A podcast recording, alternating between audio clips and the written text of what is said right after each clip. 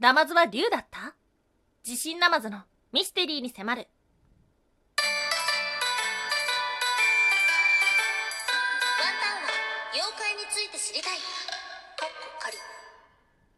空飛ぶワンタンです。ワンタンは妖怪について知りたいカッコカリということで、この番組は普段キャラクター業界で働いているワンタンが日本に起きるめちゃくちゃ面白いキャラクター妖怪についてサクサクっと紹介している番組です。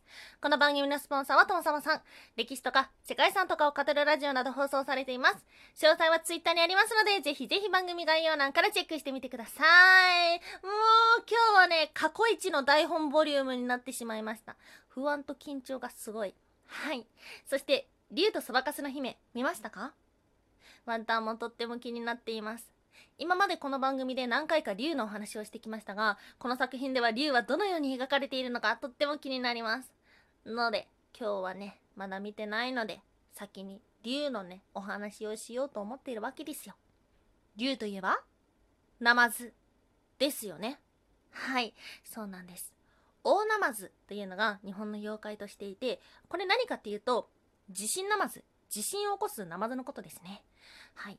地震イコールナマズのイメージは一体どこをきっかけに何があったからなのでしょうか調べていくとどんどんどんどんわからなくなってくるナマズのミステリー。はい、今日は3つに分けてお話をしていきましょう。まず1つ目、地震を起こすのはナマズではなかった。2つ目、地震イコールナマズのミステリー。最後3つ目、ナマズを沈める要石。はい、ということで、まず1つ目、地震を起こすのはナマズではなかった。そうなんです。うん。地震イコールナマズ。このイメージが広まっていったのは江戸時代頃と言われています。はい。昔の人は不思議でした。どうして日本にはこんなに水がたくさんあるんだ？そっか。日本は水の上に浮いているんだ。はい。しかし、船のように揺れ揺れるわけではありません。なので、そこに付け加えられるような形で、日本列島の下には竜がいると考えていったのです。そしてそれが動くことによって地震が起きるということですね。はい。なんですが、地震を起こすものは毒蛇とも言われているんです。まあ、竜と蛇っていうのはとても近しい存在というか、竜のモデルが蛇と言われているようなものではあるんですが、蛇についてはね、前にも解説しましたね。脱皮を繰り返したり、冬眠をしたりすることから、不老不死の象徴だと考えていた。また、鱗があるのに地上にいる。手足がないのに動き回る。そして、毒を持っている。昔の人はですね、あの、日本だけではなく、蛇ってとっても不思議で、魅力的というか、不気味というか、そんなものだと考えていたんです。そして毒を持つ蛇っていうのは、私たち人間の敵だったり、悪の象徴だったりっていう風に捉えられてきました。地震というのは、私たちにとってはとっても驚異的な災害です。なので、それを起こすものは、毒蛇というようなお話があったんです。また調べていくと、蛇と災害のお話の中で、長野県では土石流のことを蛇抜けと呼ぶところがあるみたいですね。うん。なので、地震を起こすものっていうのは、竜であり、毒蛇だったということなんです。では、なぜナマズに変わっていったのか。今日の二つ目、地震イコールナマズのミステリー。はい、冒頭でもお話をしたように、江戸時代頃にナマズは地震を起こすものだと言われるようになりました。大ナマズが地下で活動することによって地震が発生するという民間信仰ですね。はい、このきっかけになったのは大きな災害からです。1855年10月2日、安政の大地震という大きな災害があって人々はパニックになりました。そしてその直後に広まっていったものがあります。それが大量のナマズ絵。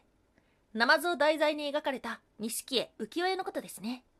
はい。そして、うん、これは噂程度だと思うんですが、えっと、安政の大地震の時にナマズが異変を起こしたというような、そんな噂話と一緒に広まっていったことで、種類は確認されてるだけで250点ほど、そして実際はもっと多いっていうふうに言われているんですが、これね、実は不法出版ということなので、比較的早いタイミングで打ち切りになってしまったみたいです。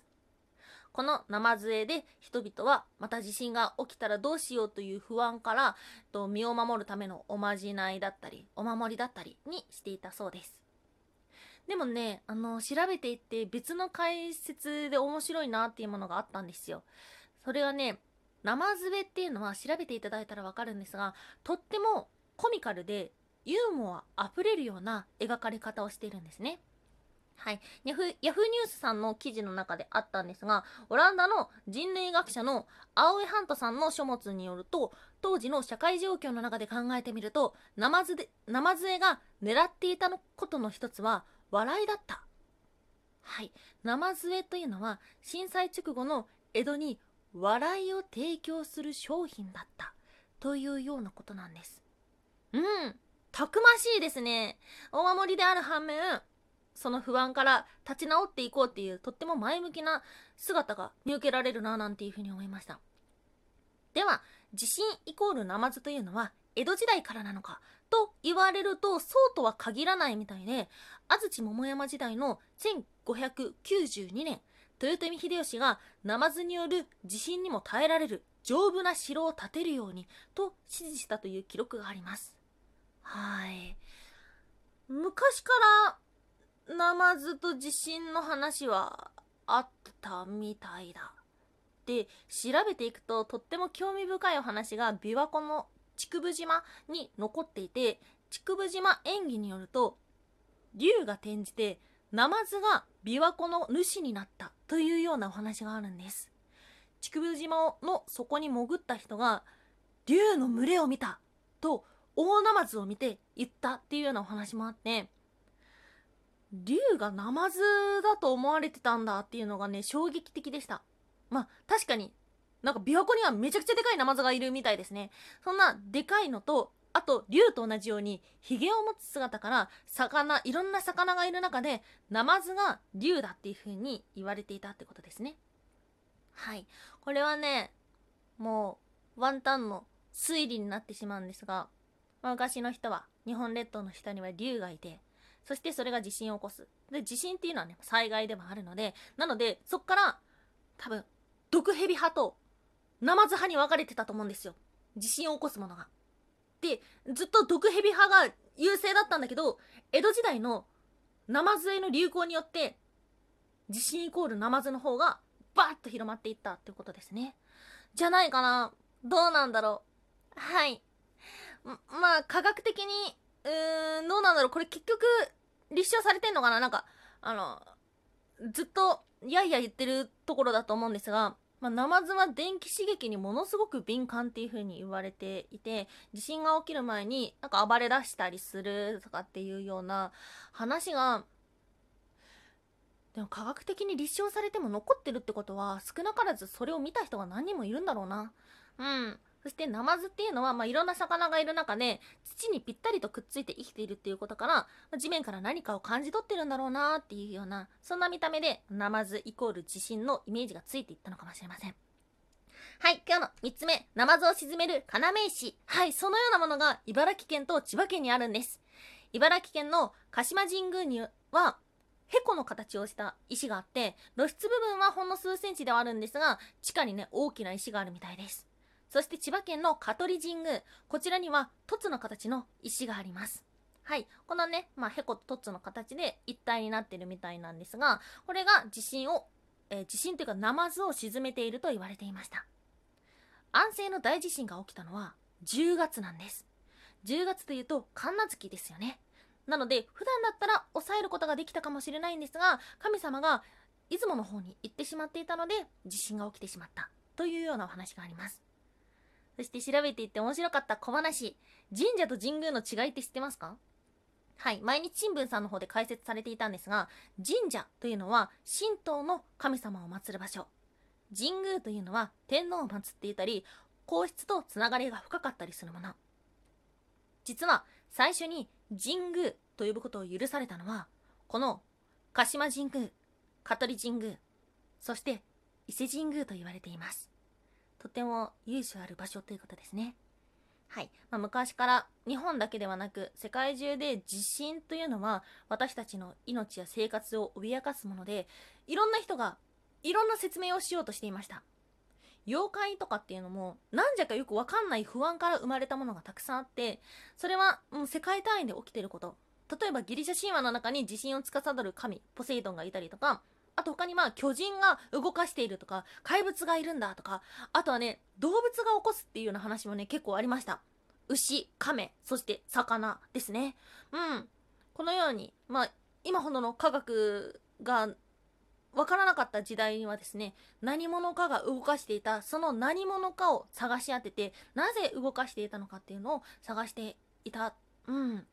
直接的な、うん、今の科学とつながることはないのかもしれないんですけども、その時の好奇心が、まあ、今のこの地震の研究のね、大きな一歩になっているのではないかな、なんていうふうにも思います。ね、日本の、日本列島の下には竜がいるっていう話は、実はなんとなくワンタンは信じたいなというようなお話です。はい。そんな竜、そしてナマズのミステリーでした。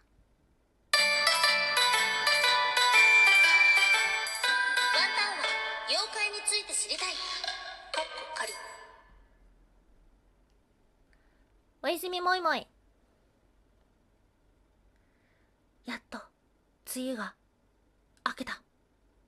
はい、おやすみもいもいというのはワンタンがポイムプーコと言いたいコーナーですね。ポイムがなんだかよくわかってないから、ポイムプーコと言いたいコーナーです。はい、梅雨が明けて夏がやってきました。多分、もうやってきた、ややってきたのかな？やってきた